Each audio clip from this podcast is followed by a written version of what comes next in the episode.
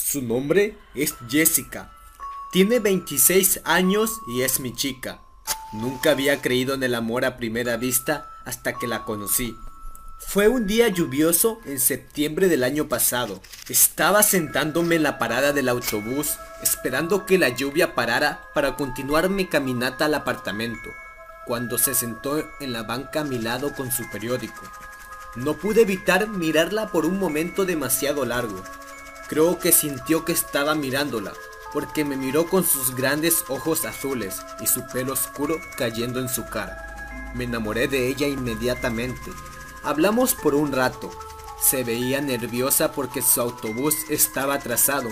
Finalmente llegó 10 minutos después y me metí en él con ella para que pudiéramos continuar nuestra conversación. Nos llevamos bien rápido. La vi bajarse en su parada, caminar a su casa y entrar. Luego caminé al apartamento con mariposas en mi estómago. Me mudé con Jessica unos dos meses después de conocernos. Ambos éramos tan felices.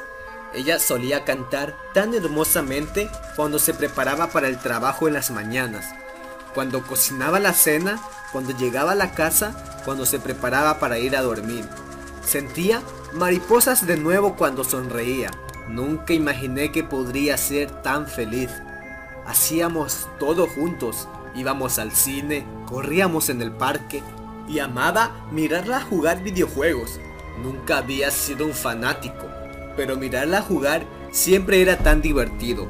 La vida se veía tan perfecta.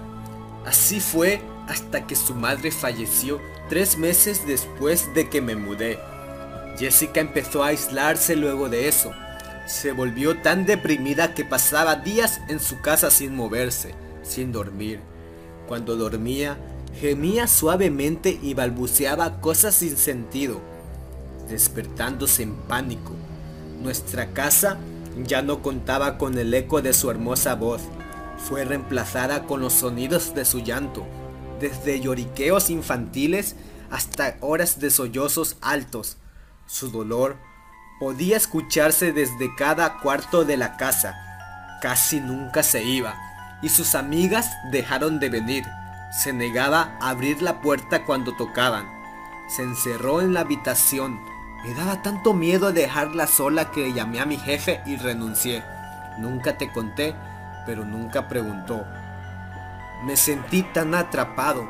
No podía irme, no podía comer. Dormía cuatro horas por noche con suerte.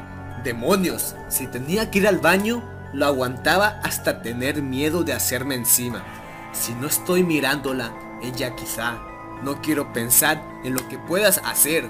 Trato de seguir con la vida y tener una actitud positiva. Vivo con el amor de mi vida y cuando duerme me levanto para acurrucarme en la cama con ella y sostener su mano mientras la abrazo, esperando que mi tacto quizá la conforte. En estos últimos meses, Jessica se ha vuelto paranoica. Clama que está siendo vista por el fantasma de su madre. Va por cuarto por cuarto gritando, ¡Mamá! Sé que estás conmigo. Por favor, muéstrate. Te extraño mucho. Rompe mi corazón verla y escucharla hablando con cuartos vacíos, pero parece reconfortarla en formas que yo no puedo hacerlo. Parece que puede relajarse más. Debe ser terapéutico. Ha empezado a sentirse bien dejando la cama y luego saliendo de casa. Empezó a cantar de nuevo, suavemente y con voz temblorosa al principio, pero ahora su voz es casi la misma que antes. No tanto, pero cerca. Cree que al fantasma de su madre le gusta escucharla. Supongo que debo dejarla continuar con su ilusión. Parece que ayuda. Y ahora a veces tengo tiempo para salir por aire fresco y comida. Supongo que también me ayuda. Sin embargo, se ha vuelto olvidadiza. La escucho siempre hablando consigo misma. Juro que puse mis pantuflas junto a la cama. Oh, ¿ya me comí ese espagueti? Culpa al fantasma por mover sus cosas. Creo. Empezó a volverse más locuaz, hablando por teléfono con sus amigas. Les dice que escucha sonidos en la casa cuando está sola.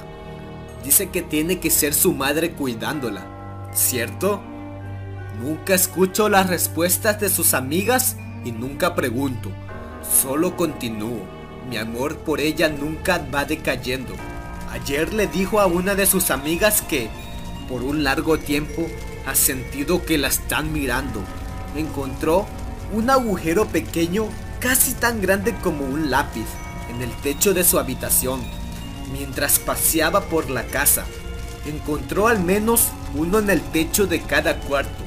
Escuchó un sonido en el ático, pero se convenció de que solo era un mapache, una ardilla o algo así. Gracias a Dios que no ha venido al ático, porque no sé lo que le haría si me encontrara aquí, siempre mirándola desde los agujeros en su techo.